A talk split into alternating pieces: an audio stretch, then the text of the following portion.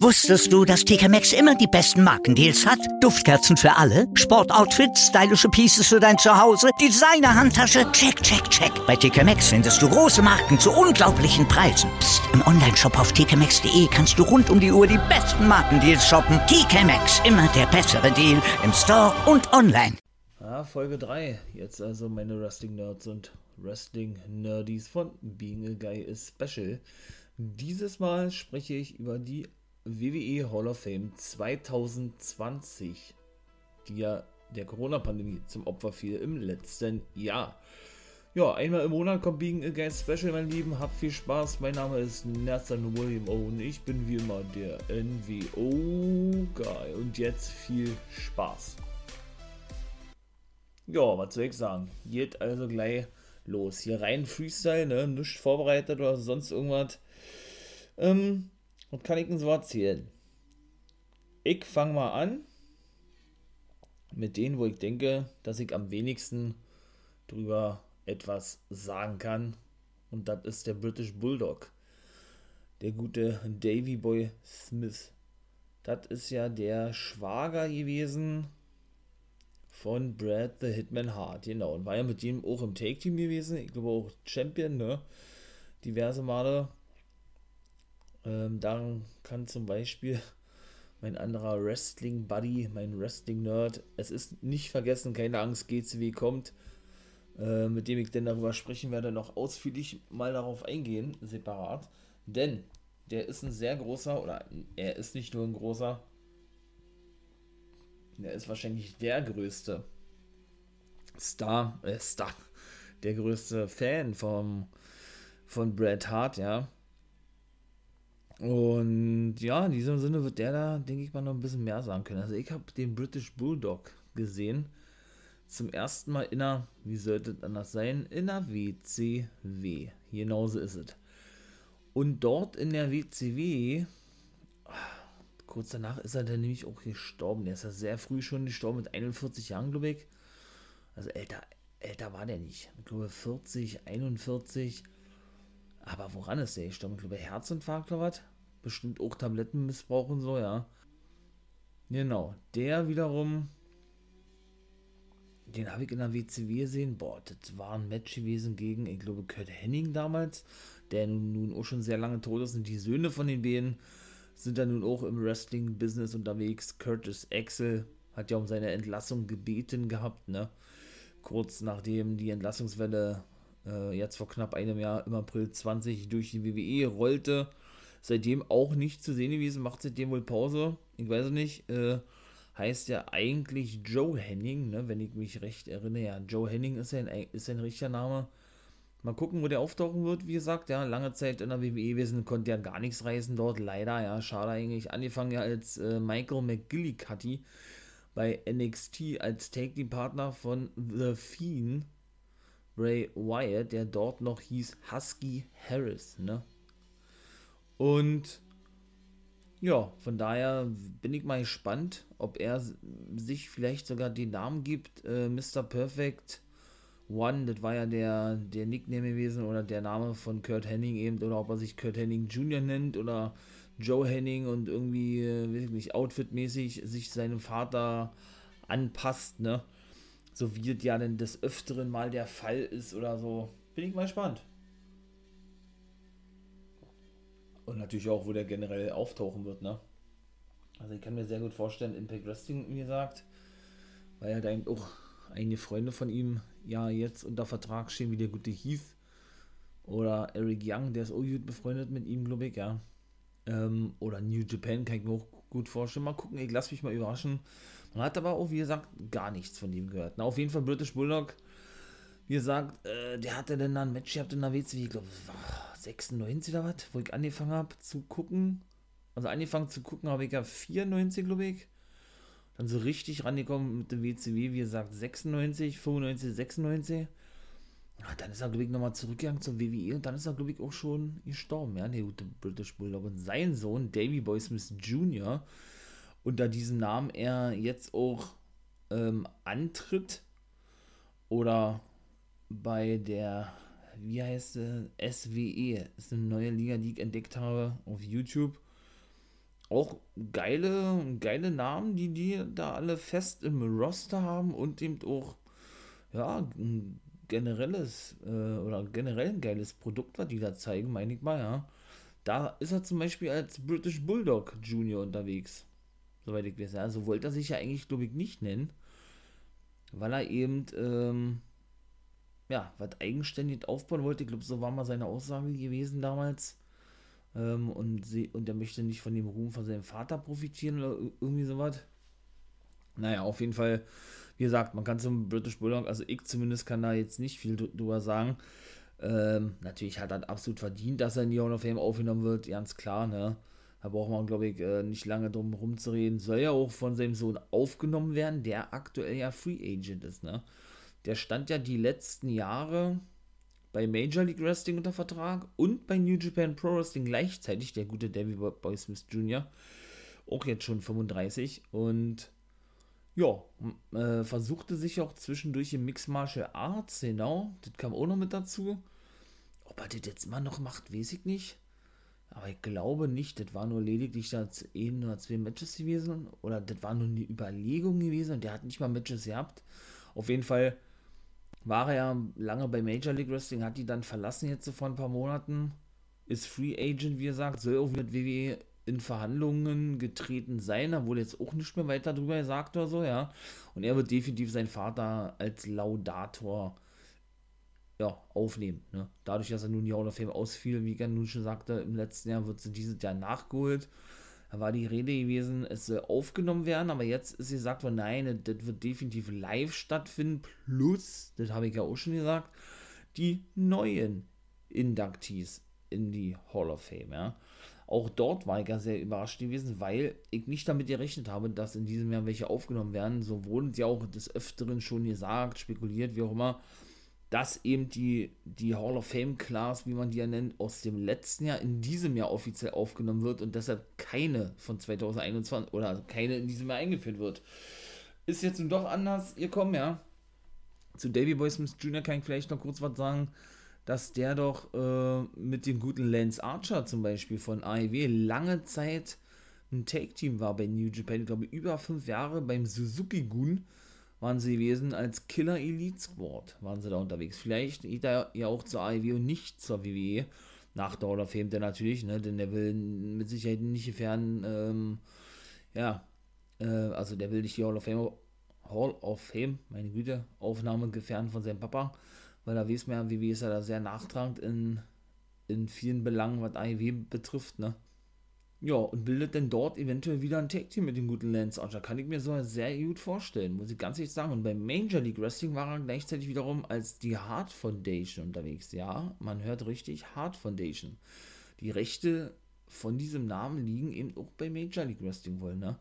Mit Teddy Hart und Brian Pillman Jr. zusammen, der nun als, ähm, Take-Team mit Olle Griff Garrison auch bei IW regelmäßig zu sehen ist. Ich weiß gar nicht, ob die unterschrieben haben, aber ich glaube, die haben auch Verträge mittlerweile unterschrieben. Also Varsity Blonde sind sie ja da unterwegs. Ja, und die drei, weil er eben als Brian Pillman Jr., ich glaube, sein Vater war, ist ja auch lange schon verstorben, ein sehr enger Vertrauter der Hart Family gewesen, glaube ich. Und ich glaube auch ja Take-Team-Partner von Brad Hart oder was. Äh, ja, war eben mit den guten Davy Boy Smith Jr. und Teddy Hart, beides Cousins und Neffen von Brad Littman Hart, die Hart, Dynasty, äh, die Hart Dynasty, nee, Hart Foundation gewesen. Deshalb durften sie beispielsweise Davy Boy Smith Jr., Natalia und Tyson Kidd, der letzte Schüler des Hart Dungeons, bevor der schloss und Ehemann von Natalia, durften sie die drei bei ihrem Debüt vor, ich glaube auch schon zehn Jahre jetzt in der WWE nämlich nicht Hard Foundation, sondern Hard Dynasty nennen. Weil die Rechte eben bei Major League Wrestling liegen. Und ja, was soll ich sagen? Der gute Davy Boy Smith Jr., äh, Quatsch, und der gute Teddy Hart allerdings, äh, ja, der hat leider wieder, der sitzt so jetzt, glaube ich, wieder im Knast. Ja, der, der ist leider von einer schiefen Bahn ab, abgekommen, ja. Ein geiler Typ eigentlich, ja. Geile Aktion, die der da gezeigt hat, wenn ich mal daran denke, an seinen Finisher. Ey, das habe ich zum ersten Mal gesehen bei WrestleCade, wo er dann wieder offiziell zurück war, bevor er sich der Major League Wrestling anschloss mit Brian Pillman Jr. und eben Davey Boy Smith Jr., die Hart Foundation bildete, ne? Also die, die nächste Generation sozusagen. Dann ist er jetzt wieder, wie gesagt, in irgendwann drin geraten, ja, obwohl er ja die ganzen Jahre über äh, vernünftig gewesen ist, möchte man nicht mal so sagen. Daraufhin ist er ja entlassen worden von Major League Wrestling und ich meine, der ist jetzt auch wieder im Gefängnis. Er saß nämlich schon mal im Gefängnis wegen Drogen und also was, ja. Und Alter, sein Finisher, der war so krass gewesen, da hast du echt gedacht, der, der, hat sein Gegner das hier nicht gebrochen, war. Ich weiß gar ach so, ja, der nimmt, oder den, den Finishing Move habe ich so von noch nie, habe ich generell noch nie gesehen und auch von keinem Wrestler. Er hat dann wirklich ähm, den Gegner genommen, praktisch zu einer Powerbomb, ne? Also Kopf zwischen die Beine geklemmt, die Arme unterm Bauch genommen und dann auch genauso hoch genommen wie zur Powerbomb. Allerdings hat er nicht eine Powerbomb gezeigt, sondern hat ihn dann nochmal, hat sein Gegner nochmal hochgestemmt und hat ihn dann mit einem Double Kneebreaker oder hat ihn dann praktisch mit voller Wucht auf seine Knie runter runterhämmern, runterknallen lassen, ja. Oh, Alter. Und ey, wo ich das zum ersten Mal gesehen habe, ich habe gedacht, ich habe so zusammengezuckt, ja. Boah, der war richtig krass gewesen. Was der nicht alles für Matches hat, ja, also. Da gab es denn auch keine Ahnung. Auf dem Apron gab es denn da auch noch, äh, Package Pile Driver und was der da alles gezeigt hat, ja, aber gut. Äh, geht da nicht um Teddy Hart, wollte ich nur mal kurz erwähnen, geht da um British Bulldog.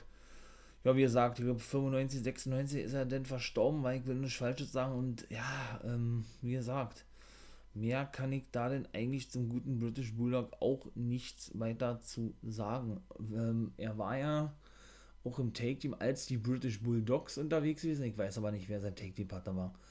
Man möge es mir verzeihen. Aber wie gesagt, natürlich absolut verdient, in die Hall of Fame aufgenommen zu werden. Ja, keine Frage, ja. Dann machen wir mal weiter. Wer war noch letztes Jahr bestätigt worden? Hall of Fame. Die guten Bella-Zwillinge. Ja, da bin ich ein großer Fan von. Hm. Natürlich nicht. Von äh, Brie und Brie und jetzt weiß ich nicht mehr, wie sie heißt, Nikki Bella, genau. Na, die debütierten ja auch schon vor über zehn Jahren, war hier zur ganzen Zeit hier mit Divas Championship und so, muss ich ganz ehrlich sagen, habe ich überhaupt nicht gefeiert. Also für mich eines der schlechtesten Produkte damals gewesen in der WWE.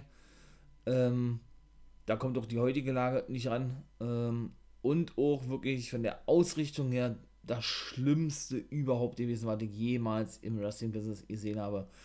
Also, das war weder, weder gleichzusetzen mit Wrestling noch mit Entertainment. Das war ja, das war ja so ein, ja, muss ich jetzt erstmal die richtigen, vernünftigen Worte finden, ja, so ein, mh, hm, so ein Katastrophenbooking und Katastrophen, ja, so eine Katastrophenausrichtung gewesen, einfach nur furchtbar für mich selbst gewesen. Wenn ich schon daran denke, wie dieser, wie dieser Divas Championship aussah, damals dieser Schmetterlingsgürtel, ja, also, oh nein, ey. So noch klischee-mäßig ja, ihr ja schon eigentlich ja nicht, ne? Oh, ganz furchtbar, ganz schlimm. Also, ja, da hatten die ja ihre Hochzeit gehabt, eigentlich später, war. Und hier mit dieser ganzen Zwillingsaktion, äh, ich bin K.O., der Referee ist abgelenkt und ich wechsle mal meine Zwillingsschwester ein. Haben die ja nicht erfunden, aber ja auch äh, dann wieder sehr modern gemacht in der WWE, ne? Und ja, ich glaube, war Brie gewesen, die Frau von Daniel Bryan. Nikki war ja lange Zeit mit John Cena zusammen. Ist ja jetzt mit einem Russen, glaube ich, zusammen, hat ein Kind bekommen mit, mit dem jetzt. Auch, ich glaube, die hatten sie ja am gleichen Tag beide äh, herausgefunden, dass sie schwanger waren, Brie und Nikki Bella. Ja, war das ja so gewesen. Also ich persönlich, aber gut, das ist ja, ne, ist ja Geschmackssache. Sie haben natürlich viel fürs wenn man so sagen will, Frauenwrestling oder Diven-Wrestling getan, aber muss man die dann gleich in die Hall of Fame aufnehmen? Also meiner Meinung nach nein. Aber gut, WWE ist da anderer Meinung, ist ja auch gut so. Ja, und ich meine, Brie war doch die erste gewesen, war? Die Championess war oder was? Ich weiß nicht, wie oft die Championess war. Dreimal Divas, Champion, ich weiß nicht. Irgendwann kamen oder stach dann Niki aus den Schatten oder, ähm, oder stieg aus den Schatten ihrer Zwillingsschwester her, hervor, Empro, wie auch immer, ja. Wo der dann selber Champion ist, turnt er irgendwann gegen, gegen Brie, ne? Und boah, wie war das? Ich glaube, sie hatte ja auch eine sehr schwere Nackenverletzung gehabt, war ja sehr lange verletzt gewesen. Und beide haben auch gesagt, egal ob sie in der Hall of Fame sind oder nicht, sie wollen definitiv nochmal zurückkommen in den Wrestling-Ring für einen letzten großen Run. Haben beide schon gesagt gehabt und wollen beide, bevor sie dann endgültig Schluss machen, die Take-Team-Titel der Frauen gewinnen, was sie ja noch nicht gewinnen durften. Ne? Also, wie gesagt, äh, wenn, ja, wie soll ich das sagen, äh, ohne die jetzt da irgendwie krass oder böse äh, darzustellen, ja, wenn sie, ja, wenn sie so, hört sich jetzt vielleicht ein bisschen gemein an, so wresteln, wie sie zuletzt getan haben, dann würde ich dir noch eher raten, lieber im Ruhestand zu bleiben, wenn sie denn doch schon sind irgendwo, ja. Denn ich erinnere mich daran, ich weiß gar nicht, gegen wen gewesen ist, Natalia oder was? Oder Brie Bella, die hat ja fast den Nacken gebrochen, ja, vor vier Jahren oder so. Also, äh, da wollte sie in Topi springen, ja. Und hat ihn aber so kurz gesprungen, ja. Dass die da äh, gerade, aber wirklich gerade noch so auf die Gegnerin äh, aufgekommen ist, beziehungsweise die, ich glaube, das war nicht die gewesen, nicht, nicht ja, die ihr sogar entgegenlaufen musste, damit sie die Aktion halbwegs vernünftig noch verkaufen kann. Und das war eben auch immer so ein Problem gewesen, gerade bei Brie Bella, ja. Also, wenn man mal da Ver Vergleiche zieht, aber gut, da hat jeder eben auch seine Stärken und seine Schwächen in den einzelnen äh, oder generell als Wrestler in den, in den einzelnen Companies, in den einzelnen Wrestling-Ligen, ja. Wenn man da mal vergleichen sollte, obwohl man das gar nicht kann mit, mit Dolph Ziggler, der für mich die Aktion am besten von allen in der ganzen WWE-Zelt, ja, also verkauft dann waren die so was von unterirdisch gewesen, weder, ja, Brie und Nikki Bella, das muss man auch mal so klar sagen. Und gerade bei, bei Nikki Bella ging es ja noch, ja, da hat man auch gemerkt, da gab es einen Fortschritt im Ring irgendwo, die hat sich stetig verbessert irgendwo, ja, aber auch, nicht, auch jetzt nicht so, dass du sagst, oh, die muss ich unbedingt wresteln sehen, weil, weil ich für mich persönlich ein großer Nikki Bella-Fan bin oder so, überhaupt nicht. Aber Brie Bella, also die ist da meiner Meinung nach immer stagniert auf dieser, auf dieser gleichen Ebene, meine ich mal, ja. Timing-Probleme, ja, ähm, ja, Aktionen zu kurz ausgeführt, sehr oft gebotcht, wie man das so schön sagt, ja. Aber wie er sagt, äh, man muss erstmal nachmachen. Natürlich ist es jetzt ein bisschen meckern von mir. Ich, ich sollte mal eigentlich die Schnute halten, ne, weil man muss es erstmal nachmachen. Ähm, denn das, was die schließlich leisten, ist ja nun auch wirklich teilweise übermenschlich, ne? Was, die wirklich ihren Körper über Jahre hinweg aussetzen, das ist schon wirklich krass. Also, das muss man ja mal auch mit zusagen, ne? Dennoch möchte ich ja zu den beiden Bellas was sagen, möchte, wie ihr sagt, ja auch ehrlich sein, meine persönliche Meinung dazu abgeben und das mache ich eben, ne? Von daher äh, möge man mir verzeihen, wenn ich da dann doch vielleicht mal ein bisschen zu, zu streng bin oder so, ja. Aber das ist meine persönliche Meinung zu den, zu den Themen und ich bin da nie wirklich rangekommen an keine, an weder an Brie Bella noch an Nikki Bella noch äh, als Take-Team oder oh, und schon ja nicht die ganzen Reality-Sendungen hier wie Bella, Total Bellas, genau, und äh, auch hier mit Miss und Maurice und oh, ganz furchtbar. Also da bin ich auch überhaupt kein Fan von sowas, ne? Aber gut, das gehört wahrscheinlich alle heutzutage mit dazu, sodass man das eben dann ja, eben auf Network und so zeigen muss. Ja, und in diesem Sinne, ne, ja, würde ich sagen, äh, ja, beende ich mal das Thema, zumindest was die Bella-Zwillinge betrifft. Natürlich Gratulation, dass sie eben auch aufgenommen werden. Ja, hätte ich persönlich nicht gedacht, wie gesagt, aber natürlich äh, für die Divas Division von damals ist das natürlich schon was Großes. So, weiter geht es denn mit meiner Nummer 3, beziehungsweise ja, mit. Es waren ja, glaube ich, nur sechs gewesen im letzten Jahr. Was heißt sechs? Ist ja immer unterschiedlich. Manchmal sind es sechs, manchmal sind es sieben, dann waren es nur fünf und so weiter und so fort, ja. Ich mache jetzt mal weiter mit der japanischen Legende Yushin Thunder Liger. Ne? Was soll ich sagen? Ein einziges Match gehabt in der WWE und schon in der Hall of Fame, aber man kann es natürlich verstehen, ja, verstehen da, dahingehend, dass natürlich so ein Mann in die Hall of Fame gehört, ganz klar, weil er eben viel fürs Wrestling getan hat. Über 35 Jahre aktiv gewesen, 2019, äh, da war ich auch sehr, sehr traurig gewesen, weil ich auch ein großer Fan von dem gewesen bin. Kenne ich natürlich auch so wie WCW, genau, wo er Cruiserweight Champion gewesen ist. Ähm, Satoshi Yamada, glaube ich, ist ein bürgerlicher Name, ja. Ich glaube ja, Satoshi Yamada? Kamada? Yamada? Glaube ich. Und ähm, ja, da kannte ich ihn natürlich auch, ne? WCW, den guten Yushin Sandaleiger. Oder, der, oder den guten Ultimo Dragon, auch, auch schon 53 jetzt oder 54, aber eben immer noch aktiv mit Sonny Ono als den Manager unterwegs. Ähm, ja, und der gute Liger, den habe ich ja dann nun die ganzen Jahre über noch gesehen bei New Japan Pro Wrestling, wo er ja auch weiter als Kommentator, glaube ich, äh, tätig ist. Und er immer noch, wie gesagt, als Kommentator tätig ist und da immer die ganzen Touren noch mit, mit kommentiert und das wirklich ja auch schon, ja, wirklich schon beeindruckend gewesen ist, ne? Dass der genau wie die ganzen anderen natürlich, darf er auch nicht vergessen, ein Manabu Nakanishi oder ein Yuji Nagata, ein Minoru Suzuki, die haben ja doch ein sehr altes Roster New Japan, ne? Die ganzen Jahre über auch wirklich alle Touren mitgemacht hat, ne? Eine gute Yushin Sandaleiga, was dann nun auch eine extreme Belastung ist, ne? Er hat eben bei Wrestle Kingdom 19 seine Karriere beendet, vor zwei Jahren, jetzt schon wieder, ja. Er hat ja angekündigt gehabt, äh, er geht auf eine einjährige äh, Abschiedstournee. Muss man sich mal vorstellen. Einjährige Abschiedstournee. Ich glaube, die, die, äh, die Band Scorpions, die werdet da nun auch kennen, die sind, glaube ich, schon seit drei Jahren auf Abschiedstournee, wenn ich mich recht erinnere, ja.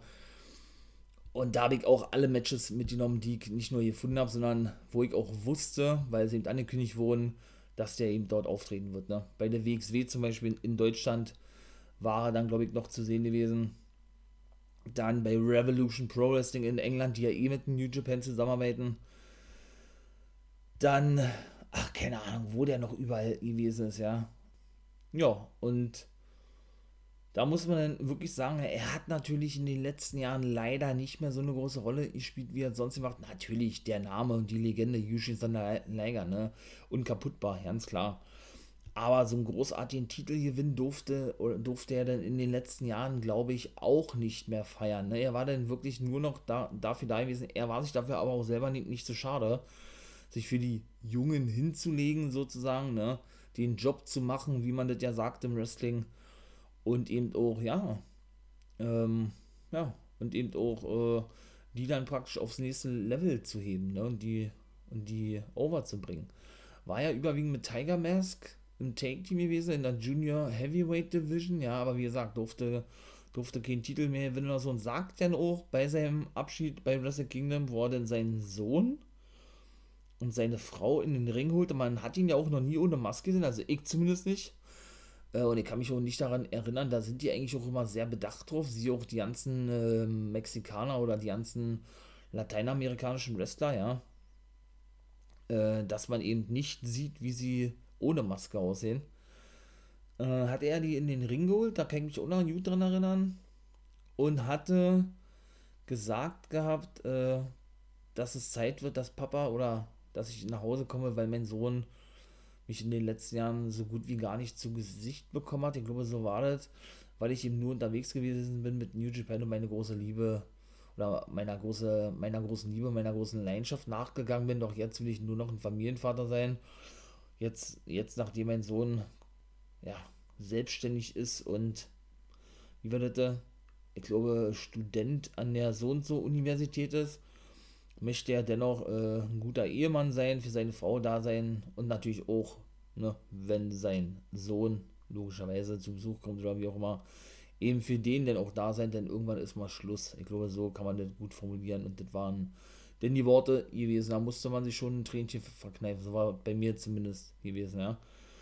Ja, ich glaube, es ist 35, 38 Jahre oder was? Ich glaube, 38 Jahre war der Wrestler gewesen. Oder, ähm, Yushin Sandalenga, ja, da sieht man aber mal auch, wie unterschiedlich sowas ist. Ja, er ist 56 geworden, hat mit 54 aufgehört. Ultimo Dragon ist, glaube ich, 54 geworden jetzt. Denkt noch nicht ans Aufhören. Äh, ist noch so fit wie vor 20 Jahren, ja. Oder der gute Kaiji Muto, den ihr wahrscheinlich besser kennt als äh, The Great Muta ist 58 Jahre alt, also ist sogar noch zwei Jahre älter wie Yushin Thunderliger und ist auch noch aktiv. Ne? Der ist ja sehr aktueller äh, GHC, so heißt es ja, glaube ich, oder so heißen ja die Titel von Pro Wrestling Noah, da ist er ja World Champion geworden mit 58 Jahren, der älteste World Champion, glaube ich, überhaupt, der jemals bei Pro Wrestling Noah den Titel noch gewinnen durfte, ja. Ja, habe ich ja schon mal gesagt, ihr habt in der Folge, ne? Der war ja da, der hat jetzt auch einen 2-Jahres-Vertrag unterschrieben als, als Wrestler, wo ihr merkt, ne? Ähm, ja, macht natürlich Sinn als World Champion. Denn der ähm, war ja eigentlich als Berater, glaube ich, bei Pro Wrestling Noah tätig gewesen bevor er dann eben, warum auch immer, wahrscheinlich wegen dem Namen, aber eben als Kaiji Muto, nicht als Great Muta, wieder in den Ring zurückkehrte vor ein paar Wochen, äh, vor ein paar Wochen, vor ein paar Monaten und dann eben World Champion werden durfte, ne? Ja, und, ähm, ja, deshalb ist das, wie gesagt, immer so unterschiedlich zu sehen, ja, oder wegen, also, ne? was denn, was denn manche für Prioritäten setzen für sich selber, wie lange sie wresteln wollen oder denn doch noch ein Jahr ranhängen oder wie auch immer, ja. Denn, äh, wen kann ich da noch nennen? The Great Sasuke zum Beispiel. Naja, obwohl, nee, so alt ist der noch nicht, The Great Sasuke. Aber hier der, der wurde doch genannt von Kenny Omega wegen diesem Exploded Barbed Wire Match. Das war doch einer gewesen, der das wohl bekannt gemacht hat, dieses Match. Der ist auch schon 62 und der 62, das ist vier, vier Jahre noch älter wie Keiji Muto oder Great Muta, ja, und wrestelt auch immer noch an. Wie heißt denn der jetzt? Ah, wie heißt er, wie heißt er, wie heißt er? Ich weiß es jetzt. Auf jeden Fall ist das schon, ist das schon wirklich geil, was der gute Yushin Thunder Liger da geleistet hat, die ganzen Jahre ja für New Japan Pro Wrestling noch, ne? Und natürlich sein einziges Match habe ich natürlich auch gesehen bei NXT Takeover, als gerade NXT so begann mit diesen eigenen Takeover-Dingern 2015, schon sechs Jahre wieder gegen Tyler Breeze der ja nun wieder bei NXT ist mit Fandango im Take-Team, ne? Der damals der absolute Shooting-Star gewesen ist. Äh, Pretty, Pretty Peter Avalon wollte ich gerade sagen, nee, Pretty Tyler Breeze. Oder, oder Gorgeous, ne? There I'm so gorgeous, like set you free. Ich glaube, so war seine Entrance gewesen. Na, sag mal, wie war denn sein Spitzname gewesen? Pretty Tyler Breeze, oder nicht? Ich glaube ja. Naja, auf jeden Fall ähm, hat dann gegen den Match gehabt, als bei Takeover den Regal nach draußen, oder nicht bei Takeover, bei NXT Regal nach draußen kam und sagte, ey, du wirst ein Match haben bei Takeover gegen, äh, dann hat er einfach nur ein Bild gezeigt gehabt und schlussendlich einen Clip gegen Yushin Thunder Liger und die sind da alle absolut steil. Ja, er konnte wirklich nur Taylor Breeze besiegen. Yushin Thunder Liger war ein richtig geiles, gutes, richtig geiles Match gewesen. Werdet dann bestimmt auch noch irgendwo finden, denke ich mal, auf YouTube. Könnt ihr dann mal angucken, wenn ihr möchtet. Oder holt euch das WW Network, kostenlose Variante. Oder aber die für einen Zehner, da könnt ihr dann, glaube ich, das auch alles sehen, wenn ihr das, das nicht so ja schon bei der kostenlosen könnt.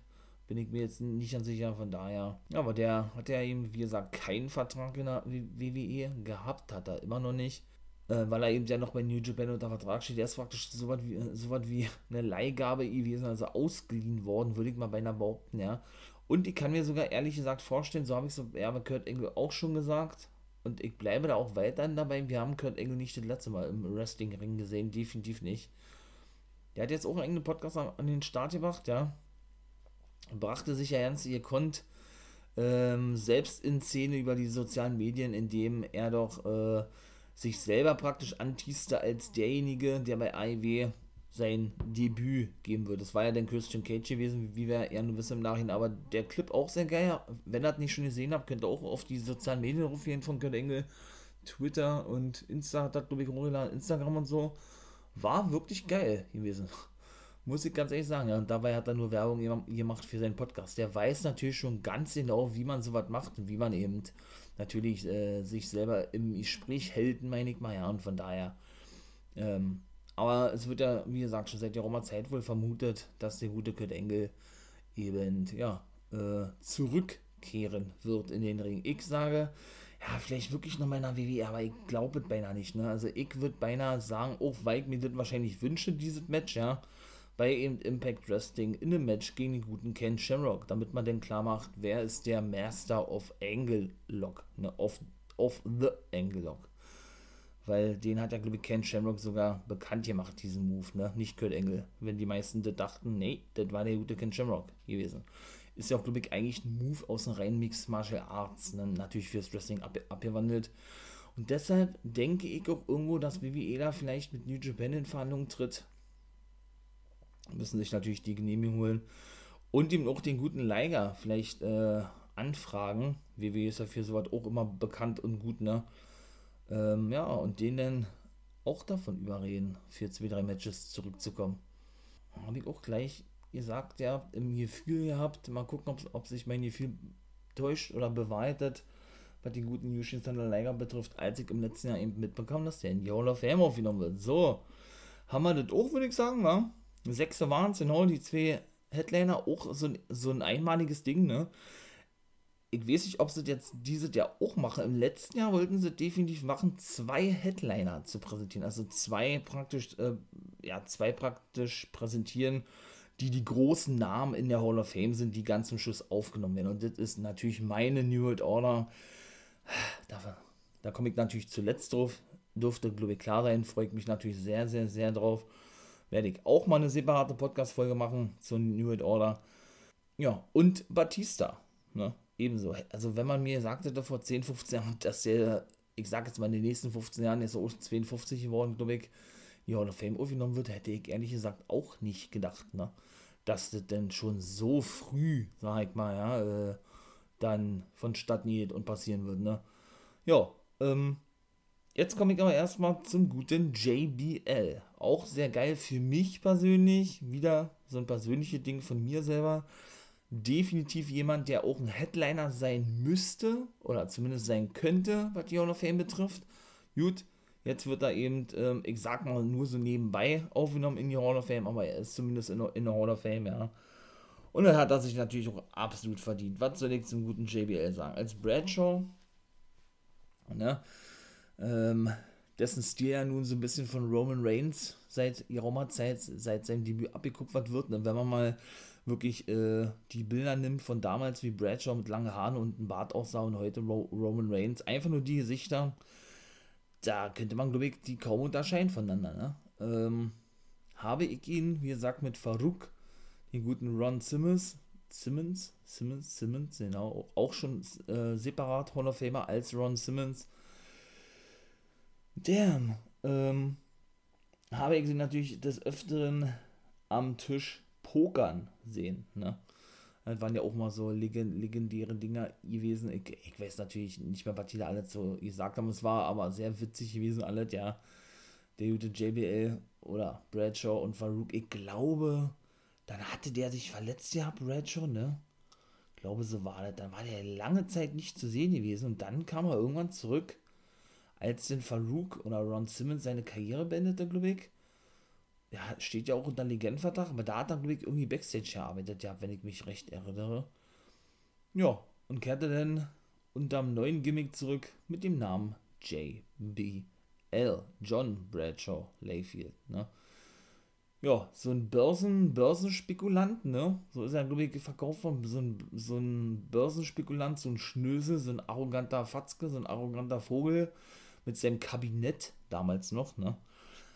ähm, ja, wollte er denn praktisch, äh, ja, die WWE unsicher machen. Ne? Man, man verkaufte ihn jetzt zwar schon als neues Gimmick, logischerweise als Singles-Wrestler, aber auch nicht so komplett als neuen Charakter. Man, man ging schon, das macht WWE auch ganz selten eigentlich, ja schon auf dieses alte Gimmick ein irgendwo, ne? Aber man, ähm, ja, man verfeinerte das dann eben, so würde man das, so kann ich das mal, oder so würde, so würde ich das formulieren, verfeinerte man dieses Gimmick dann eben mit, ja, nicht nur mit seinem Gimmick, sondern auch mit dieser ganzen Storyline so drumherum und also was, ne? Und für mich ist interessant zu sehen, muss ich sagen, wie so eine langjährigen Take-Team-Wrestler, was er ja eben auch gewesen ist mit dem guten Ron Simmons, ne? Wie die denn eben irgendwann denn, der, irgendwann denn doch nochmal, irgendwann denn doch nochmal, ähm, aus den Schatten dieser reinen Take-Team-Division her, her, heraustreten, hervortreten, wie auch immer, ja. Und dann wirklich, ja, und dann wirklich auch noch zu World Champions gebracht haben, ne? Weil vor JBL war das ja eben auch schon Edge gegönnt gewesen, nicht vergönnt, sondern gegönnt gewesen, ne? Da hätte man auch nicht mehr gedacht, ja, dass der mal, also ich zumindest nicht, dass der World Champion werden wird, ne? Jahrelang eben mit Christian Cage, beziehungsweise Captain Charisma Christian unterwegs gewesen. Jetzt ja nun, weil die gerade schon mal sagte, als The Instant Classic wieder unterwegs bei Ivy als Christian Cage. Jahrelang mit denen im Take Team gewesen, zigfache Champion, äh, zigfach mal, zig, zigfache Champion, Titel, Championships gewonnen, ja. Tritt dann auf einmal praktisch aus diesem Take Team hervor, wird dann zigfacher Champion, ich glaube elfmal oder was, ist, ist Edge Champion geworden, World Heavyweight, WWE Champion. Und dann machen sie das praktisch, äh, ja, das mit dem guten Bradshaw nach oder Bradshaw gleich, ja. Und sagen sich, ey, wir haben doch da noch einen in der Hinterhand, ja, wir brauchen ja keine neuen Wrestler sozusagen, wir brauchen ja keine neuen zu, zu verpflichten, auszubilden, wie auch immer. Wir haben ja hier Potenzial. Warum, warum machen wir den mal nicht zum World Champion? Geben den einen eigenen Gimmick und dann darf er auch den Titel gewinnen. Hat er ja noch relativ zügig dürfen, den WWE Champion Titel, ne? War auch sein einziger Titel gewesen vom guten JBL, der aber, oder die Titelregentschaft aber, glaube ich, fast ein Jahr lang ging oder sogar über zwölf Monate, wenn ich mich recht erinnere, ja, also sehr, sehr lange schon gewesen ist, ne? Und ja, von daher, so ist es ja im aktuellen Roster eigentlich, meine ich mal auch. Ne? Die haben so viele Leute da drin mit wirklich absolut Potenzial zu höheren, zu Main Event, dann wie auch immer, nur sie bekommen einfach diesen Push nicht, ne? Und das ist ja das eigentlich Traurige an dieser ganzen Angelegenheit. Aber gut, da, darum soll es jetzt nicht gehen. Und was der da nicht alles für Matches gehabt hat und wen der nicht alles besiegt hatte. Also ich persönlich fand diese Zeit, wann war das gewesen? Mit JBL 2007 oder was? 6 oder 7? Also von 2,5 bis 2,10 ungefähr fand ich bärenstark, ne? Fand ich mega geil. Die ganze, ähm, die ganze Zeit, bis es dann mit dem Divas Championship losging. Ich glaube, das war es ja schon 2009 gewesen bis, boah, keine Ahnung, 14 oder was. Ne? Ich glaube 14, 15. Also das hat mich überhaupt nicht mehr, nicht mehr abgeholt, weil ich eben schon sagte zu den Bella-Zwillingen gerade. Und da also das war einfach auch nur so episch gewesen, gegen wen der alle den WWE-Titel verteidigt hatte. Es war unglaublich. Ich glaube sogar gegen Viva la Raza, Eddie, Eddie Guerrero. Ich glaube so ja, gegen den hat er den Titel verteidigt. Dann, äh, boah, gegen Jeff Hardy, glaube ich. Ach, das ist zum Beispiel ja unerinnert, den muss man auch noch damit zuzählen, ne? Der auch aus den Schatten der Hardy Boys emportrat und auch noch ein paar Mal Champion werden durfte. Ich glaube, dreimal insgesamt, ne? Drei oder viermal in der WWE glaube, einmal World Heavyweight und dreimal WWE Champion oder so. Äh, wen hatten der noch besiegt? Oder JBL? Great Khali. Ich glaube, den hat er sogar auch besiegt. Big Show. Kann ich gleich was zu sagen. Das ist so, wenn ich über JBL spreche, was denn doch ab und zu mal vorgekommen ist. Und das ist denn das Erste, was mir in den Kopf kommt mit The Big Show. Ähm, boah, wer war noch seine Gegner? War, ich glaube, Edge hat er besiegt, Cena hat er besiegt, Triple H, bin ich mir nicht sicher. Rey Mysterio, ja, den hat er definitiv besiegt. Ach, und keine Ahnung, wen noch alles, ja. Und der war ja so lange Champion, ja, mit den Basham Brothers, Doug und Danny Basham und Alicia Fox, die ja seitdem in der WWE ist. Die war ja praktisch äh, seine, ja, seine Assistentin, ne? Die mal den Schreibkram, so würde ich es jetzt mal sagen, wie ich mal so schön formuliere, äh, erledigt hat. Und den guten Orlando Jordan. Kennt ihr den noch? Orlando Jordan, der lebt in Australien mittlerweile und ist dort auch wieder ab und zu als Wrestler unterwegs bei MCW. Boah, wie heißt denn das ausgesprochen? Mid-South Championship Wrestling oder so? Auf jeden Fall in Australien, da scoutet WWE auch ab und zu mal, haben so auch ein paar Leute schon geholt. Ja, da ist er wohl ab und zu noch unterwegs, weil er auch zwischendurch bei TNA. Die Basham Brothers ja ebenso als Basham und Damaya. Und die einzigen, die geblieben sind, waren wirklich Fox und JBL gewesen, ne? Alicia Fox ja nun, wird ja nur noch als Legende angekündigt, ne? Ähm, steht natürlich noch unter Vertrag, wird aber jetzt seit der Roma-Zeit schon nicht mehr eingesetzt, hat ein schweres Alkoholproblem gehabt, was sie auch selber, selber sagte und ähm, ja, und selber bejahte. War ja denn, oder ist er denn wirklich nur noch in so einer Special zu sehen? Jetzt beim Frauenrumble war so zu sehen gewesen nach langer Zeit mal wieder und eben auch hat natürlich eine super, super Figur abgegeben, ja, ja, keine Frage. Und natürlich auch bei den ganzen Specials bei Monday Night Raw und so was, ne? Genau, die haben ja immer sehr viel eingegriffen in die Matches, ja, von JBL. Und auch die Entrance, ja. Ähm, so klassisch Country-mäßig, ja, mit diesem, mit diesem Moon von den Kühen und so, ja, und diese Kuhglocke und so, ist schon, ist schon geil. Habe ich schon gefeiert, das Gimmick von JBL, ja. Ja, wie gesagt, mit der Story von The Big Show, was mir hängen geblieben ist, kann ich mich daran erinnern, das war ein Steel Cage Match gewesen, wenn ich mich recht erinnere. Ja, ein Steel Cage Match, glaube ich. Big Show als Face, logischerweise. JBL war ja nur als Ziel unterwegs gewesen eigentlich. Äh, und das hat auch Bernstark und überragend gemacht gehabt. War wirklich kurz davor, den Titel zu gewinnen, JBL, äh, JBL, oder Big Show von JBL. Hatte irgendwie JBL einen Jokeslam verpasst und da hat man auch ein paar Mal schon gesehen, brach nicht der Ring zusammen, aber da entstand ein Loch im Ring, soweit ich weiß. So. Und Big Show war auf dem Weg da draußen gewesen, sagte zu dem Referee, ey, Kollege, mach mal schon mal die Tür auf, äh, ich steige übers oberste Seil und kröne mich praktisch zum neuen Champion, ja.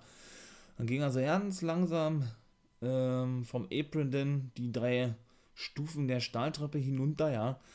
Und ist gerade auf der letzten Stufe angekommen und will gerade den letzten Schritt machen. Und da sieht man denn, wie JBL, der alte Fuchs, ja, durch dieses Loch, was ja eben entstand durch, was ich gerade schon sagte, diesen Jokeslam von The Big Show, da ist er durchgekrochen und natürlich unter dem Ring durch und war ja dann der erste gewesen, der die Beine eben auf den Hallenboden hatte und dadurch eben äh, seinen Titel verteidigte. Und Big Show bekam es dann mit, nachdem er sich als, als erstes freute, nachdem er ja nun den letzten Schritt eben tat auf den Hallenboden, um angeblich Champion zu werden und sah dann im Augenwinkel so, okay, äh, da ist ja JBL jetzt her und wunderte sich, hä, wo ist denn der jetzt hergekommen, ja, bis er den abgerafft hatte, äh, ja, wie er denn geschafft hatte, Champion zu bleiben, ja, also einfach auch sowas von geil gewesen vom guten JBL, das muss man mal auch so klar sagen, habe ich richtig gefeiert, ja, fand ich mega nice, äh, diese Szenario, sage ich jetzt mal, ja, wie sie, wie sie damit äh, umgegangen sind,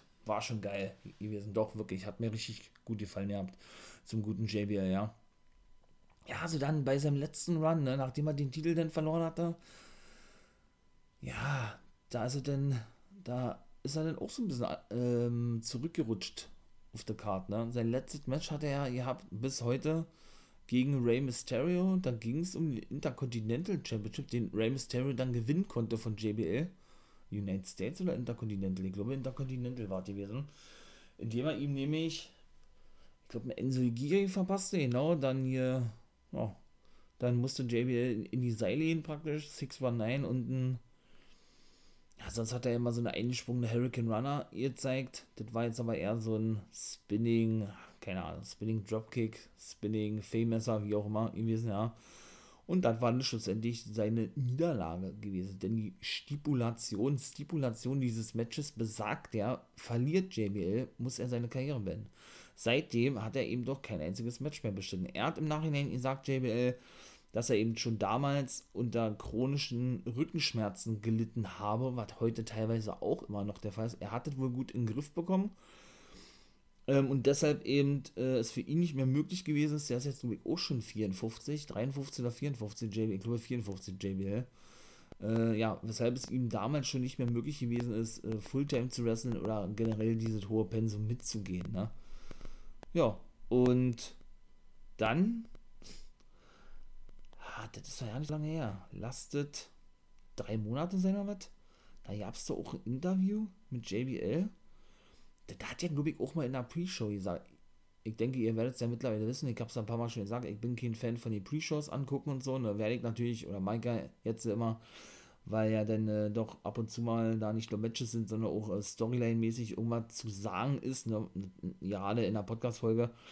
Und weil das für mich immer nur so ein Rückblick ist, meine ich mal, und ich es eigentlich nicht für nötig gehalten habe, das mal anzugucken, habe ich dennoch das dort gesehen habt, und da ist er, glaube ich, angesprochen worden drauf. Oder nur ganz kurz und hat dann irgendwie da kurz was gesagt, so und hat auf jeden Fall schlussendlich ein Interview gegeben, das ist dann auch äh, veröffentlicht worden, bekannt gegeben worden.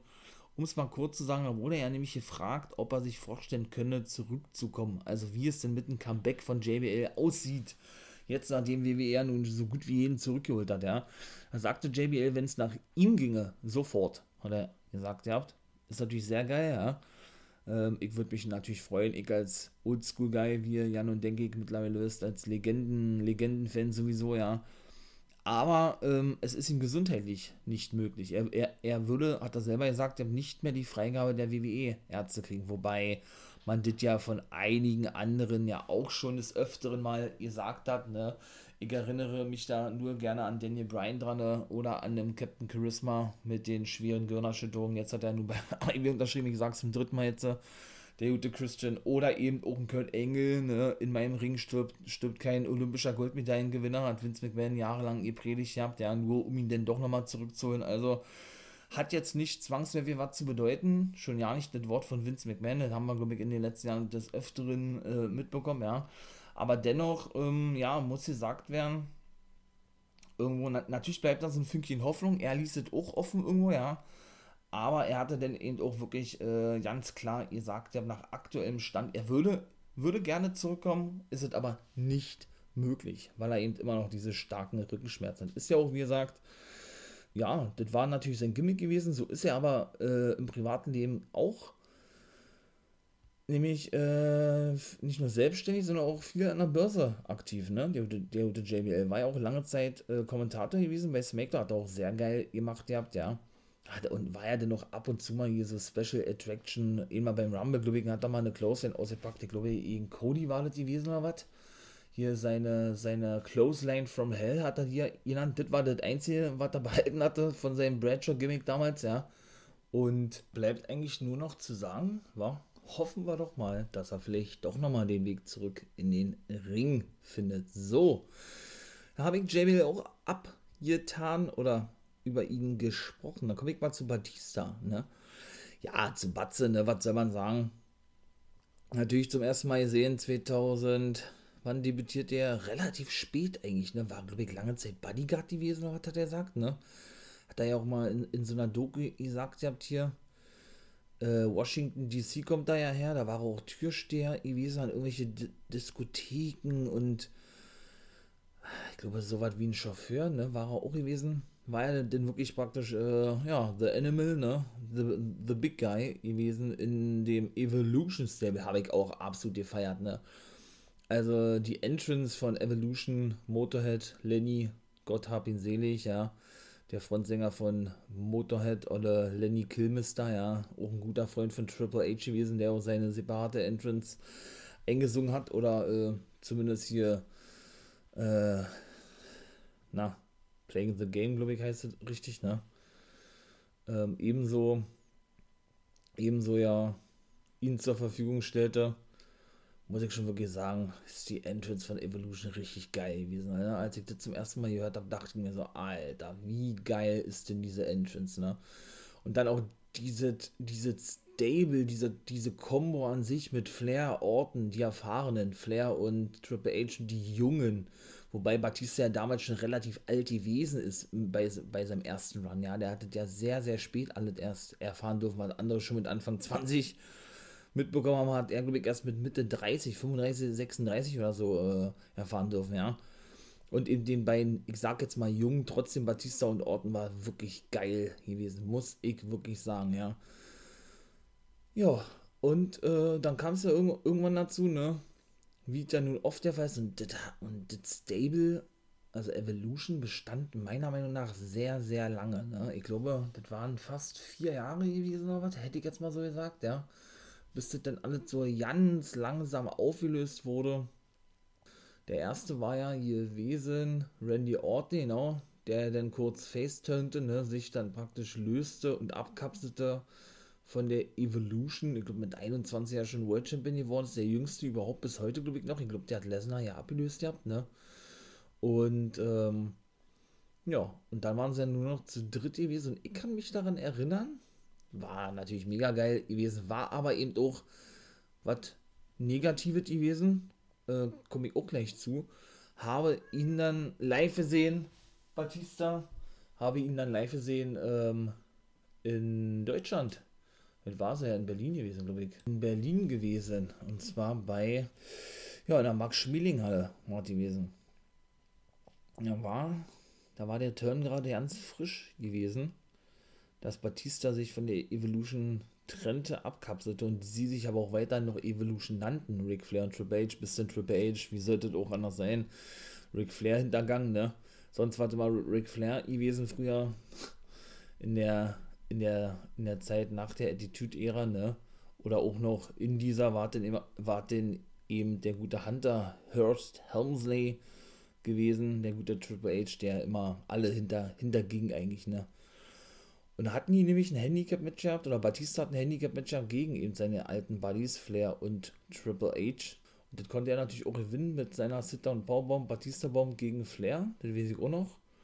Ja, und das war richtig geil gewesen. Da habe ich die zum ersten Mal gesehen gehabt. Enttäuschend deshalb, weil, kann ich immer noch gleich was Privates ebenso noch mit einwerfen, war das gewesen, dass mein Bruder nicht mitkommen durfte. Da war er noch relativ klein gewesen damals und ähm, ja, hat aber eben auch schon Wrestling gesehen und durfte nicht mit in, in die Max-Schmeling-Halle, beziehungsweise generell nicht mit, weil man da wohl irgendwie so eine Mindestgröße haben musste oder was. Und wir dann aber erfahren haben und uns tierisch darüber auf, aufgeregt haben, zu Recht, meiner Meinung nach, das, das sehe ich auch heute noch genauso, meine Eltern ebenso. Ja, haben wir uns tierisch darüber aufgeregt, dass doch Kinder, die in seinem Alter gewesen sind, ich glaube, mein Bruder war, war er damals 10 oder was, reingekommen sind in die Halle, ohne irgendeine Kontrolle über sich ergehen zu lassen, wie groß sie sind, wie auch immer, obwohl es so, so von vornherein angekündigt wurde und so naiv wie wir waren, haben wir gesagt, ja gut, du kannst leider nicht mitkommen. Er war natürlich extrem traurig gewesen, ja. Ähm, ja, und wir aber unseren, und, äh, oder wir aber meinen Bruder zu Hause ließen, weil er eben ja, ne, laut diesen, diesen Regeln, die uns, äh, ja, die eben auch auf dieser Eintrittskarte standen, ja zu klein gewesen sein, ne? und eben auch noch, äh, na, zu jung nicht, aber zu klein gewesen sein und dann nicht mit rein durfte in diese, in die Max-Schmeling-Halle zum Wrestling, ja. Wo wir eben auch gesagt haben, kann eigentlich auch nicht sein, sowas, ne? Wie gesagt, haben wir uns tierisch drüber aufgeregt, weshalb das denn eben auch so einen faden Beigeschmack hatte für mich, oder für mich immer noch hat heutzutage, ne? Diese ganze Geschichte rund um, ich hab Batista mal live gesehen in der Max-Schmeling-Halle und so weiter und so fort, ne? Nun gut, auf jeden Fall ja, da braucht man, glaube ich, auch nicht mehr viel zu sagen. Ne? Batista ging ja dann logischerweise seinen eigenen Weg. Wie oft wurde der Champion? Das war auch sehr, sehr oft gewesen. Ne? Dann war es ja auch wirklich so gewesen, dass er und Cena ja praktisch die Aushängeschilder der einzelnen Roster gewesen sind. Ne? Von Raw und SmackDown. Cena von SmackDown dann später bei Raw und Batista eben umgekehrt dann bei SmackDown lange Zeit gewesen. Ne? Mit seinem guten Freund Rey Mysterio ja auch lange Zeit Champion oder zweimal, glaube ich, Take Team Champion wurde. Ja, fand ich auch sehr geil, der Take Team. Und ja, Batze oder Batista dann also sein, äh, sein, sein, sein dann doch verdienten äh, Ruhm denn noch bekommen hatte. Ne? Auch trotzdem wie gerade schon sagte, sehr spät erst begann oder sehr spät oder der Erfolg sich erst sehr spät bei ihm einstellte mit 35 oder 36 Jahren. Ne? Ja, und dann, was soll man dazu noch sagen, ja, ist er ja dann auch irgendwann sehr nach Hollywood gegangen, ne? Ja, ja, der gute Batista, also jetzt auch richtig Hollywood-Schauspieler seit einigen Jahren. Wie lange ist das jetzt? Fünf, sechs Jahre oder was? Kam er jetzt zwischendurch noch einmal zurück vor auch schon wieder, huh, zwei Jahre? Ja, ich glaube zwei Jahre, ne? Gegen Triple H, was er auch verloren hat, was ja auch sein letztes Match gewesen ist, was er selbst sagte, ne? Bei WrestleMania gegen seinen alten Buddy Triple H. Hatte man natürlich schon Ringrost gesehen, ganz gleich mal, wenn du so lange äh, nicht im Ring stehst, natürlich hat er trainiert, ihr habt ja keine Frage. Äh, aber dann bleibt das, glaube ich, auch nicht aus. Irgendwo, ja, ist ja auch, meiner Meinung nach, ähm, ist er ja auch der Trainer von Jack Swagger, von Jake Hager, von, äh, vom Inner Circle von AEW, denn der ist ja auch Mixed Martial Arts Fighter seit der Roma-Zeit. Und Batista und ein Kumpel von ihm trainieren nämlich Hager. Ich glaube, die haben sie ja irgendwie so ein eigenes MMA-Gym oder sowas. Ich weiß es aber nicht genau. Doch, ich glaube, so ist das. Ja, und Bud sehen, wie gesagt, nun erfolgreicher Hollywood-Schauspieler seit der Zeit. Ich sehe ihn sehr gerne, muss ich sagen, als Schauspieler. Gefällt er mir richtig gut, ja. Gerade auch, gerade auch natürlich in seiner Rolle als Drax, der Zerstörer von Marvel oder bei Marvel, ja, den Guardians of the Galaxy. Bin auch ein sehr großer Marvel-Fan, muss ich mit dazu sagen, ja. Sehr, sehr geil, als ich damals äh, dann hörte oder gesehen hatte, dass er als Drax, der Zerstörer, bei Guardians of the Galaxy mit dabei ist musste ich richtig, richtig, richtig feiern, richtig schmunzeln. Ja, die Filme sind schon geil, ne? Ich glaube, ihr wisst ja, wo man die findet, könnt ihr überall ja denn, denn streamen. Äh, wenn, wenn ihr die so ja schon zu Hause habt ne, und auch so eine Marvel, Marvel sind, äh, seid, wie ich das bin. Und von daher ne, hat er da seine, seine, seine Rolle für die Ewigkeit gefunden, meiner Meinung nach. Also, ne, ein Marvel-Film oder ein Guardians of the Galaxy-Film ohne Drax, der Zerstörer, kann man sich ja nicht mehr vorstellen eigentlich. Ja, wobei ja der dritte wohl der letzte sein soll, ne? Aber das sehe ich noch gar nicht. Aber gut, äh, wie gesagt, ja, dann ist das eigentlich mit Batista jetzt auch vorbei, ne? Ist er jetzt Hollywood-Star seit der Roma-Zeit, ja? Mixed Martial Arts Trainer von Jake Hager, genau. Der wird also als Headliner in diesem Jahr aufgenommen. Äh, Quatsch, im letzten Jahr aufgenommen, aber in diesem Jahr erst eingeführt, weil letztes Jahr wegen Corona nicht möglich gewesen ist. Ja, gucken wir mal, wa? Wie das dann mit Batze weitergeht. So, und dann kommen wir jetzt natürlich zu meiner New World Order, ne? Hollywood, Hogan, Scott Hall, Big Sexy Kevin Nash, mein absoluter Lieblingswrestler, mein Idol äh, und Sean X-Pac Waldman. Das sind die vier Headliner mit Batista. Zwei sind es ja, wie gesagt, in diesem Jahr. Jetzt sage ich wieder dieses Jahr, also schon in diesem Jahr, weil es ja ein 8 wurde, aber eigentlich aus dem letzten Jahr 2020 in der Hall of Fame der WWE. Ach ja, New World Order, wie gesagt, wird definitiv eine separate Folge kommen. Da könnt ihr euch schon mal drauf einstellen. Ich werde dir natürlich ein bisschen was erzählen. Das wird dann aber schon auch wieder ein bisschen mit einfließen. Ja, habe ich ja schon erzählt gehabt, ne? Wie ich da rangekommen bin zu New World Order. Als kleiner People da die Kassetten gefunden. Von äh, bei den besten Freunden meines Stiefdads in Dortmund, genau. Äh, da bin ich gerade zum Wrestling gekommen. was habe ich da gesehen gehabt? Ich glaube, diese traditionelle Match eigentlich damals, ne? Andrew the Giant und Hulk Hogan, glaube ich, war wenn ich mich recht erinnere. Und irgendwann, ja, dann da so hängen geblieben durf, ja, immer mal wieder verfolgt und dann irgendwann auf DSF, damals Deutsche Sportfernsehen, kennen wahrscheinlich die jungen, jungen Leute, hoffentlich auch den Podcast anhören, ganz klar, äh, wahrscheinlich nicht mehr, nämlich äh, das heutige Sport 1, ne? dann irgendwann, äh, ja, wie gesagt, über DSF auf die gute WWF oder heute WWE aufmerksam geworden. Stimmt da ja nicht, weil ich sage, auf die WCW aufmerksam geworden. Meine Güte, was quatsch ich denn hier von der WWE? Ich rede doch von der WCW. Auf die, auf die WCW aufmerksam geworden. So ist es richtig. Ja, und da sage ich ja dann eben die New World Order, ne? Mit Big Sexy Hollywood Hogan. Ach, und wer da nicht alle noch dabei gewesen ist, ne? Wo, wobei ich selber sagen muss, ja, die Gründer der New World Order sind ja Hollywood Hogan, wie gesagt, Kevin Nash und Scott Hall. Die, das war ja damals der Schocker gewesen. Die ähm, ritten ja alle, so sagt ich immer, die ritten ja dann in der WCW ein, nachdem sie ja sich mit Vince zerstritten hatten, zerstritten haben, überworfen hatten. Und ja, dann, ich glaube, einen Tag später oder was, in der WCW unterschrieben, dort eben auftauchten und ja, sich daraus hin denn dieses Stable der New Order entwickelte. Prägender Faktor in dieser ganzen Angelegenheit war eben auch der Manager der New Order und Gründer und Besitzer der WCW, der WCW gewesen, damals nämlich Eric Bischoff. Für mich persönlich absolut unverständlich und das war auch ja ein großes Thema gewesen, als im letzten Jahr zu Recht logischerweise, meiner Meinung nach, ähm, als eben bekannt wurde, dass die New World Order die Headliner sind für die, für die, jetzt wollte ich wieder die, die diesjährige Hall of Fame, äh, ja, bekannt gegeben wurden. Natürlich für die letztjährige Hall of Fame, meine Güte, wie ich lerne ich es endlich noch, äh, dass er nämlich als eigentlicher, ja, mit Mitgründer der New World Order nicht aufgenommen wird in die Hall of Fame. Er selber hat damit wohl kein Problem, wie er selber sagt, weil er ja eben dann auch, das war ja auch so ein überraschendes Ding gewesen, ja zwischenzeitlich wieder für vier Monate oder was, als der starke Mann bei SmackDown angestellt war, ne? So wie eben der gute Bruce Pritchard bei Monday Night Raw, ehe denn Vince McMahon wieder seinen Flitz bekam und den guten Eric Bischoff nach vier Monaten wieder entließ, wo ich mich dann auch gefragt habe, warum, warum tust du dir das eigentlich immer wieder an mit der WWE? Du weißt doch, was Vince von dir hält, ja. So und, ne?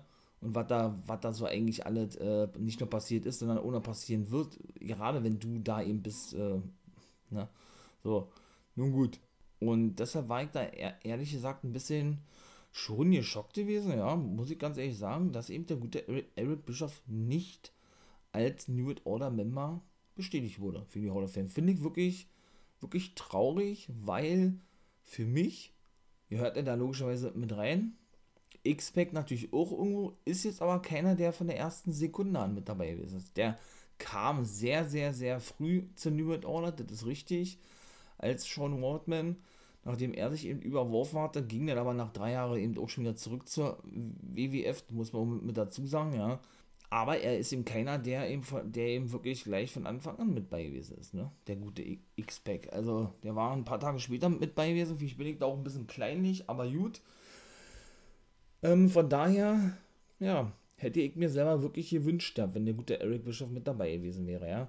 Naja, und dann gab es ja eben, wie gesagt, diese, diese ganzen, ganzen, ganzen Fäden mit New World Order, in, ähm, natürlich auch innerhalb dieses ganzen Stables, denn was denn gesplittet wurde in zwei, in zwei äh, Gruppierungen, ne, der weiß-schwarzen oder schwarz-weißen NWO und dem Wolfpack, also den, äh, der, der rot-schwarzen New World Order mit meinem Big Sexy Kevin Nash als Anführer, ja und ja, wie gesagt, äh, war schon wirklich für mich als, naja, Wrestling-Fan damals nicht nur eine Bereicherung gewesen. Das war für mich die geilste Wrestling-Zeit überhaupt gewesen. Da kommt, glaube ich, auch nichts mehr ran. Ne? Also so, und es sollte danach wirklich noch einig, einiges kommen. Wir haben jetzt, wie gesagt, bis, wie gesagt, nun jeder 2021, ja. Da ist schon ordentlich was passiert in den 21 Jahren. Aber das war so magisch gewesen damals, ne, mit der WCW. Das war so was von einzigartig gewesen, ja. Auch zwischenzeitlich wirklich die WWE verdrängt vom ersten Platz, ja. Die unumstrittene Nummer 1 gewesen, denn für einen langen Zeitraum, ich glaube von über ein Jahr oder was, war damals absolut spektakulär gewesen ist, weil es gab nur die WWF oder WWE als, äh, als große Wrestling-Mainstream-Liga, ne? Und dann kommt die WCW um eine Ecke, sag ich mal jetzt, ja, natürlich mit diversen Stars, die sie von der WWF loseisten und denen auch äh, utopische Summen broten teilweise. Äh, was auch mit dem Grund gewesen ist, warum die WCW dann irgendwann leider pleite ging, ja. Ja, und löst dann einfach mal die WWE ab, ne? Oder stößt die vom Thron. Also das ist ungefähr genauso wie jetzt, als wenn Freiburg deutscher Meister werden würde, ja, und, und Bayern äh, in ihre Schranken ver verweisen würde, was ja eigentlich gar nicht möglich ist, ne? Weil die so eine Übermannschaft sind, die Bayern, äh, dass für mich zumindest das Fußballschauen auch schon gar keinen Spaß mehr macht, ja. Also so, ne, es sind ja eh immer die Bayern deutsche Meister, weil es eben doch kein Team, Team gibt, muss ich ganz ehrlich sagen, ne, die da eben mithalten können. Ist ja nun mal einfach so. Also von daher und so war eben, so kann man das, das glaube ich, schon gut vergleichen. So war es eben damals auch gewesen. Und wer da nicht alles in der New World Order denn so nach und nach noch mit reinkam, ja, es ist unglaublich. Scott Norton, Buff Bagwell, Scott Steiner, natürlich. Mein Big Papa Pump, auch ein großer Scott Steiner-Fan. Ja, auch Buff Bagwell ist ein geiler Typ. Äh, boah, wer war da noch? Auch Kurt Henning. War auch in der New World Order gewesen. Der gute Virgil. Ebenso. Der hatte da aber einen anderen Namen gehabt, soweit ich weiß. Dann war mit bei gewesen der Stinger, natürlich. Wie kann ich den vergessen? Stinger nun auch zurück bei AEW. Auch natürlich ein großer Sting-Fan, habt ihr, denke ich, auch schon mitbekommen, ja. Mega Gänsehaut bekommen, als, äh, als er seinen Comeback gab bei Ivy. Richtig nice, richtig geil gewesen, ja. Äh, wer, wer noch? Ach, so viele, ey. Dann Olle Booker T war auch zwischendurch äh, in der New World Order gewesen. da haben sich teilweise im Ring 25, 30 Wrestler getummelt. Der Great Muta. Selbst der Great Muta war in der New World Order gewesen. Und die hatten ja dann auch Conan, natürlich Lex Luger. Conan, ähm, ja, genau, der war auch dort gewesen. Macho Man Randy Savage. Macho Man Randy Savage auch in der New World Order gewesen. Ach, so viele, äh, Disciple ebenso. Disciple in der WCW, den meisten vielleicht besser bekannt als Brutus the Barber Beefcake. Einer der engsten Freunde heute noch vom guten Hulk Hogan der ihn, der ihn eben damals zur WCW holte, als, äh, ja, als er, als er auch, glaube schon eine ganze Weile ja nicht mehr aktiv gewesen war oder gewesen ist in der WWF damals. Ja, komplett anders gewesen, also richtig klassischer Biker gewesen mit so einer Leder, Lederkutte, ne, lange Haare, Sonnenbrille auf, äh, dann so ein Bandana auf und äh, eine fette Sonnenbrille. Sah richtig, richtig geil aus. Der hatte auch seine eigenen Disciples gehabt, also der hat praktisch ein Stable in einem Stable gehabt, ja. So was hat es dann auch mal wieder jemand, oder das Wolfpack war ja auch praktisch eigentlich ein Stable im Stable, in dem Fall bei der New World Order gewesen, bis die sich dann selber abkapselten oder absplitteten, ja. Genau, der Great Muta, der, der war der Anführer der der japanischen New World Order. Die hatte doch auch so einen Namen gehabt. Äh, hieß sie so ja Japanese New World Order, ich will jetzt nichts Falsches da, oder Latin World Order, ja, auch zwischendurch, ich glaube, also, da war, ah, da waren ja wirklich äh, der Fantasie keine Grenzen auf, aufgelegt, aufgesetzt, ja, das war einfach nur so episch gewesen und so geil und das war einfach nur was richtig Großes gewesen, ja. Ja, lange Rede, kurzer Sinn. Irgendwann jetzt natürlich alles vorbei, auch mit der New World Order, ne? Aber wie gesagt, da komme ich mal separat nochmal zu sprechen, auf. ich will jetzt hier nicht alles vor, vorwegnehmen, ne? Ähm, ja, kamen dann auch noch später einige andere Leute mit dazu, wie Jeff Jarrett und so weiter. Und dann sollte das dann auch leider irgendwann, ähm, ja, das Ende bedeuten für die WCW. Eben leider auch durch, ne, die New World Order, die da eben leider auch einen großen Teil mit dran schuld gewesen ist. Ja, meine Lieben, wie gesagt, äh, ich möchte jetzt nicht alles mal hier vor, vorwegnehmen. Das wird auch mal ein Being a Guy Special werden, wa? Kicken wir mal. Richtig, New World Order, ein Part, zwei Parts, wie auch immer, wird, wird natürlich ein bisschen, bisschen sich was wiederholen, ganz klar. Aber da werden eben auch viele neue Sachen mit einfließen, falls ihr das noch nicht wisst über die New World Order und so weiter und so fort. Und ich hoffe trotzdem, ihr konnte euch jetzt bei 1,7, bis ich fertig bin, ist es, denke ich, 1,8, wieder mal ein bisschen was mitgeben, ein bisschen was aus meiner Perspektive erzählen, wie ich die einzelnen Hall of Famer 2020 so erlebt habe, mitbekommen habe, was ich von denen halte und so weiter und so fort. Und euch hat es gefallen, euch hat es unterhalten. Wenn ja, lasst doch gerne ein Abo da. Wäre natürlich wie immer sehr nice von euch. Ich halte euch auf dem Laufenden in den sozialen Medien, habe ich auch gesagt. Guckt auch dort mal rein. Ähm, ja, was gibt es noch zu sagen? Ähm, ja, ich glaube, ähm, das war eigentlich gewesen. Ja, ich halte euch auf dem Laufenden, habe ich ja gerade gesagt. Insta, genau, Instagram da mit den Wrestling News.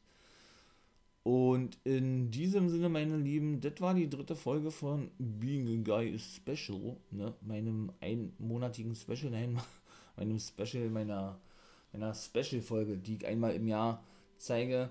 2021, dieses Jahr nun also auch nur eine Hall of Fame wird, denn wenn die endgültige Class feststeht und eingeführt wurde, werde ich darüber auch noch eine Being a Guy Special Folge machen. Ich wollte euch ja sagen, wer der erste New Inductee ist in diesem Jahr 2021, werde ich euch jetzt sagen. Trommelwirbel, Drumrolls, die gute Molly Holly. So, damit ist auch die letzte der Attitude-Ära, soweit ich ist, außer Victoria noch, die ja noch aktiv ist. Und ja, beim Rumble habe ich mich auch sehr gefreut drüber, ja, wie gesagt, den One-Night-Only-Auftritt hatte. Schade, dass sie nicht unterschrieben hat, wie ich kommt ja noch. Ja, die jetzt auch in der Hall of Fame ist oder in die Hall of Fame aufgenommen wird, ja. Haben sie ja bekannt eben bei The Bump. Ähm, ja, sie hatte das als erstes Jahr nicht so wirklich verstanden gehabt, ja. Wer war denn das gewesen? Ähm, Charlie Caruso oder was? Auf jeden Fall ähm, hatte denn, oder Corey Graves oder so, hatten sie denn gesagt, so, und wir präsentieren jetzt äh, den ersten New Inductee in der neuen Class der 2021er in die Hall of Fame in diesem Jahr. Und hast du schon irgendwie eine Ahnung oder irg irgendwie so, glaube ich, ist sie noch gefragt worden, nein, nein, äh, ich habe da gar keine Ahnung von und irgendwie hat sie den nur so, ne, gerade ausgekickt, einfach nur so ganz starr. Und dann ist sie auf einmal erschienen und sie war da total perplex gewesen, ja. Richtig geil. Also, ja, die gute Molly Holly, also, ja. Da steht die Frau also schon fest. Bin ich mal gespannt, wer diese der Headliner wird. Seht ihr, jetzt bin ich schon bei fast 1,10. Ich habe ja da schon eine Vermutung, wa? obwohl, soll ich das mal sagen? Ach komm, ich sag das mal jetzt. Ich denke, Hall of Famer, also Headliner, dieses Jahr der große Name in der Hall of Fame dieses Jahr wird der Undertaker. Sage ich. Wobei ich ja, wie gesagt, dort auch der Meinung bin, dass wir den auch nicht das letzte Mal gesehen haben im Ring. Ich sage nur Saudi-Arabien, meine Lieben. So, das war jetzt aber wirklich gewesen.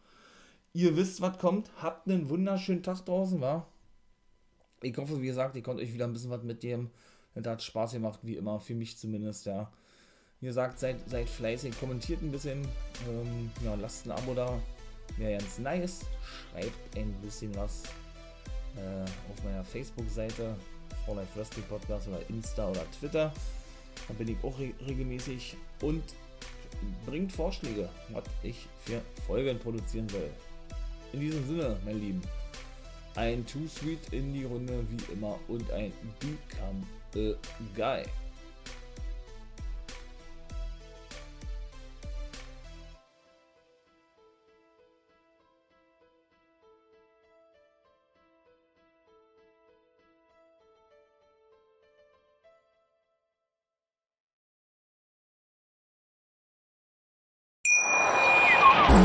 Viele Kaffees waren es heute schon? Kaffee spielt im Leben vieler eine sehr große Rolle. Und das nicht nur zu Hause oder im Café, sondern auch am Arbeitsplatz. Dafür gibt es Lavazza Professional. Kaffee am Arbeitsplatz, der genauso lecker schmeckt wie in eurem Lieblingscafé. Die perfekte Kaffeelösung für jede Art von Unternehmen. Klein, mittel, groß. Ihr habt auf jeden Fall einen Kaffee, der schmeckt.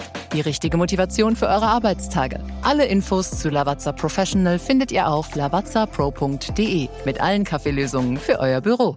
Wusstest du, dass TK Maxx immer die besten Markendeals hat? Duftkerzen für alle, Sportoutfits, stylische Pieces für dein Zuhause, Designer-Handtasche, check, check, check. Bei TK Maxx findest du große Marken zu unglaublichen Preisen. Psst. im Onlineshop auf tkmaxx.de kannst du rund um die Uhr die besten Markendeals shoppen. TK Maxx, immer der bessere Deal im Store und online.